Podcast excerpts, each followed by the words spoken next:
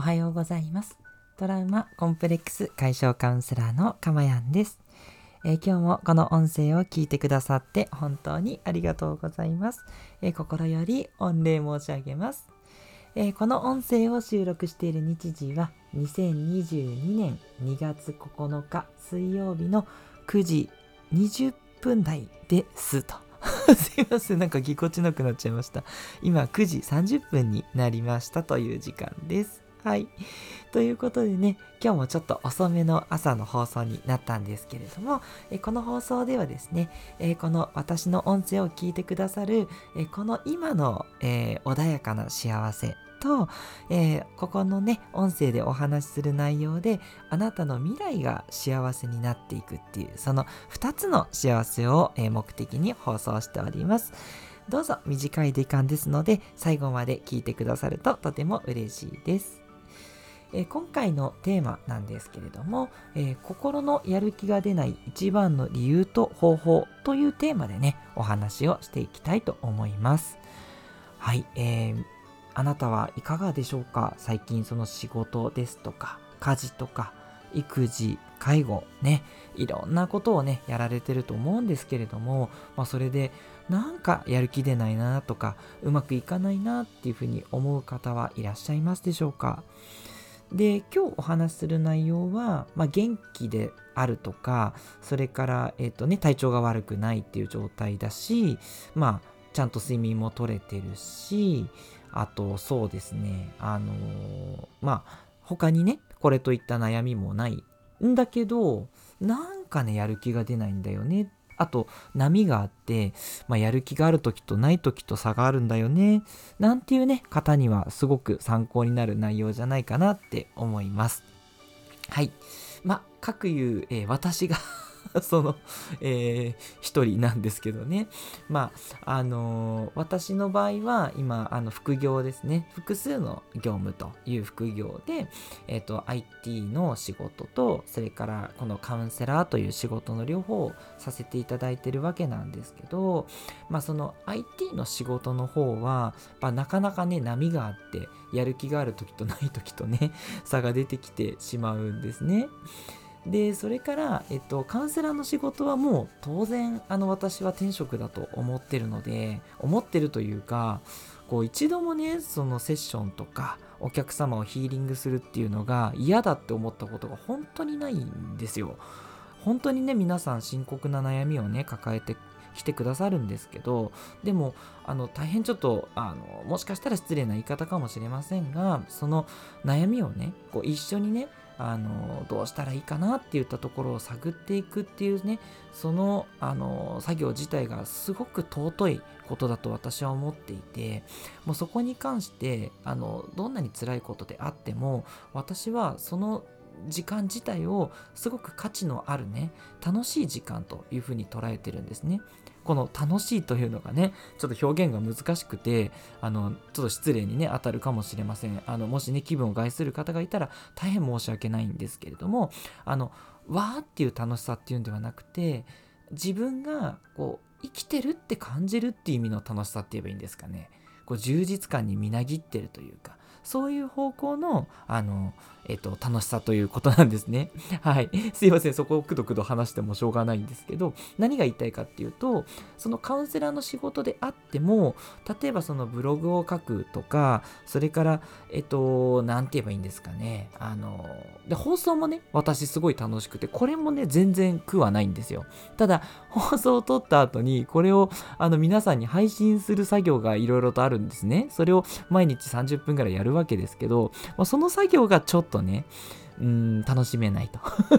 いうところがあるんですね。そう、私話すのは好きなんですよ。で、その話したものをなんかこうまとめる作業みたいなのが苦手で、あの IT の仕事も同じなんですね。あの他の人と調整したりね、交渉事をするのはすごい楽しくて、もう全然打ち合わせとか苦じゃないんですよ。ね、他の人にとってみたら羨ましいかもしれないんですけど、その代わりこう何か資料を作ったりとかね、何かをまとめるってっていう作業が本当に苦手で、あの、やる気がある時はガーッとやるんですけど、やる気がなくなると全然できない。あと、家事とか育児もね、面倒になっちゃうってこともあってね、いやーどうしたらいいかなーって、うん、思ってるっていうところなんですね。はい。あ、ここでメッセージをいただきました。ありがとうございます。えー、ソラーラさんですね。わ、素敵なお名前ですね。メッセージいただきました。えー、おはようございます。えー、嬉しいマークですかね。それから充実している、そんな生き方したい。あ、といただきました。ありがとうございます。そうですね。あの、これまでですね、いろいろとあの音声を放送してる中で、まあこう、自分の、なんだろうな、内面を探るって言ったところも確かどこかでお話ししてたと思いますのであのね幸せになるためにはやっぱり充実感ってすごい大事だと思うんです。きっとあのソララさんもそれを分かっていらっしゃるんだと思うのでなんか充実感を感じること心が本当に満たされることって何かっていうのをねあの普段から意識していただいて過ごしていくとあの最初はちょっとねあの見えにくいかもしれないんですけどだんだんとねそこに意識を合わせてると見えてくることがあると思いますので是非ねまずはそれを探っていただくのとよろしかったら私でもあともちろんねあの素晴らしい方の音声をいろいろ聞いていただいて、えー、どうしたら充実したね生き方ができるかっていうこともね探っていただけるといいんじゃないかなって思います。メッセージありがとうございました。でそれで、え長くなっちゃったんですけど一番の理由は何かっていうと私が思うのはやっぱ自分の本音とそのやることが一致しているかどうかっていうことだと思うんですね。自分の本音とやることが一致しているかどうかこれだと思うんですよ。うん。で、私はもう話すことは本当好きだし、これについてね、くっと思ったことないんですよ。もうずっとね、なんなら、あの、もう喉枯れるまで喋れるんでね、もうそれぐらい好きです。あの、結婚式の司会とかもね、やったらすごい楽しいし、周りの人も褒めてくれるしね、もうすごい楽しいし、なんかこうミーティングの仕切りとかもやるんですけどそれも楽しい。うん。だそれはね全然苦じゃないんですけどなんか書いたりとかねパソコンで資料作ったりとかねそれをやりたいと思ってるかっていうと多分ね本音と一致してないからやる気が出なくなるんだと思うんですね。であなたもですねあの私とはもちろん違うのであの何かねあのやる気が出ない時にきっとこういうことだろうっていろいろとねちょっとあの探ってみてほしいんですね。自分の心の底にですねゆっくりと問いかけてみてあの反発していないかどうかを見てみてください。まあ、反発していないのにあのやる気が出ないんだったら本当に体が疲れてるとかね休めばいいんだと思うんですけどすごい元気なのに逆にやりたやる気が出ないっていう時はそういうね本音との反発っていうのをね考えていただけるといいんじゃないかなって思います。はい。で仕事としては自分のやりたい仕事をしているとしてもさっき私が申し上げた通りそのカウンセリングの仕事は楽しいんだけどその事務作業的なところがつまんないみたいなねそういうことあると思うのでそういうねちょっと細かくねあのここはいいけどここはいまいちみたいにそういうふうにね見ていくといろいろと見えてくるものがあると思います。でここはねちょっと人によって分かれるんですがあのやる気が出ない時に自分の本音と反発していることっていうのはやっぱりね波が出ます。あのできる時もあるけどやっぱできない時もある、まあ、もしくは全然できないとかね。やっぱねそうなっちゃうタイプの人が多いと思うんです。それでもねあの義務感でできちゃうっていうねあのすごい方もいらっしゃるんですけど大抵の人はねやっぱりうんその反してるとやっぱやる気出ねえなみたいなね 流れになっちゃうと思うんですよ。じゃあその時にどうしたらいいか。それでもねやっぱり家事や育児はやらないといけない。介護だって絶対にやらなきゃいけないし仕事だってね手なんか抜けないわけですよね。じゃあその時にどうするかっていうのがやっぱ現実論だと思うんですけれどもえっとまず私が大事にしてることはえっ、と3つあります。はい。で、1つは、一部でも自分のやりたいことにつなげるっていうこれがねやっぱり一番大事。つまり本音と自分のやることを一致させるべく頑張るっていうことですね。もう私の例は言うまでもないと思うんですけど話すのが好きなので話す仕事をとにかく引き受けるようにします。まあ、ミーティングの仕事だったり、まあ、司会進行だったりこうやってあのスピーチをするとかね。もうそういうの好きなのでそれを積極的に引き受ける。だけど資料作成とかなんだろうな気が乗らないルーティンのなんかタスクみたいなのはもう部下とか同僚とか先輩にもねお願いしますって投げちゃいます。はい。だってやる気しないんですもんっていうことで言わないですよ。言わないんですけど、自分が得意なことは逆にね、他の人の仕事もちょっとえいっつって引き受けるようにして、だけど苦手なことっていうのはお願いしますって言って、なるべく、えー、お願いする。あの、家事だったらあの妻とか夫にお願いするで介護であれば、まあ、お金の余裕があるのであればちょっとあのプロのねあの介護士さんにねお願いするとかしてですね自分の苦手な仕事は遠慮なく手放してしまう。で少しでも自分がやりたいっていうことの割合が増えるように意識をしています。これが1つ目ですね。はい。でそれでもねやっぱりやらなきゃいけないことって出ると思うんですね。そんなね介護で全部任せるのもできないし育児だってね全部保育園とかあの来てくださるねあのなんか育児の担当の人に任せるってわけにもいかないと思うんですよ。家事だって家事代行の方にお願いしても残る部分はあると思うのででその時は本当自分の例えばスキルを身につけるってことを私は意識するようにしてます。例えば、まあ、あの資料を作成するの うんと思うんですけどそれを作成する時になんかこう自分がきれいにまとめるあの綺麗な資料を作るっていう知識をつけるようにしようとかねそういうふうに意識してやるとか何でしょうね。まあ家事であればとにかく素早くやる。もうテキパキテキパキとやる方法を編み出すゲームみたいなねにするとか。やっています。これはね、あのどうやったらあの自分があの残りの部分もまあまあやるかってなれるかっていうのはいろいろあると思いますので、あのぜひね、いろんな工夫をしてみてほしいですけれども、あのどうしてもね、やっぱやんなきゃいけないことって残ると思うので、それはね、あの自分なりのあのやり方でやっていくっていうこと、まあ当たり前っちゃ当たり前なんですけど、あの諦めてね、あのまあ、どうせやる気ないけどやるやろうっていうその投げやりはやっぱりやめた方がよくて、できる限りそうするっていうことですね。で、2つ目は、それもない。もうそんなことも何も思いつかないよ。もう皿洗いはもう毎日やってるから、どう頑張ったってスキルもクソもないと、もうこれ以上早くもならないとかね。そう食洗機に任せて残り洗うってやってるけどそれも面倒と。いろいろねあると思うんです。はい。全部すいません。私の、えー、ことなんですけど。そういった時にどうするかっていうともう好きなことをしてる時間っていう風にその時間を置き換えちゃいますね。例えばお皿洗いであれば音楽を聴きながらできますよね。だから私はお皿を洗う時間じゃなくって音楽を聴く時間だと思ってます。音楽を聴く時間についでに手が暇だから皿でも洗うかっていう意識に切り替えてるんですね。これね、あのやってみると結構うまくいくと思います。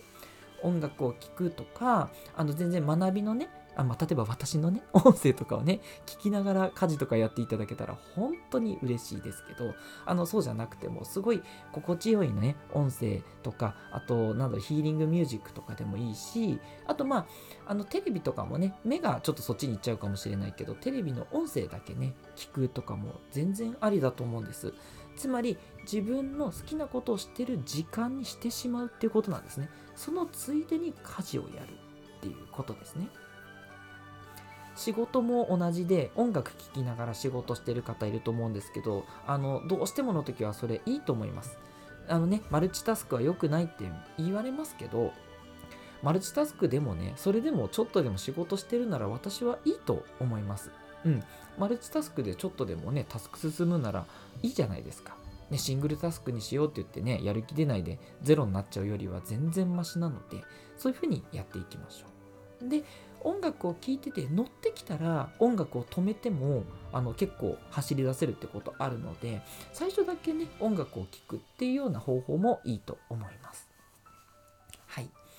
あとね私が最近ちょっと始めたことなんですけどもうねそこまでやってもなかなかね仕事に乗らないっていうことがあってで今どうしてるかっていうと私あのゲーミフィケーションを取り入れてるんです。まあ私があの自分の価値観の中にあのゲームがすごい好きでもうあのゲームだったらもう24時間やってられる人間なんであのそういうね人私と同じような方はですね今ねあのタスクをあの ToDo リストを書いてタスクをやった時にそのタスクをポチポチポチってやっていくとあのね主人公がレベルアップしていくようなそういうアプリっていくつかあるんですよ。はい、ちょっとね今日ここでは具体的なものは控えさせていただきますけれどもそういったねあのあ聞きたい方がいたらね是非お伝えしますのであの個別にねあのレターとかメッセージいただければと思うんですけどそうすごいねこれが楽しくてだから私はゲームをするために仕事をしています。ややりたくない仕事ですよ。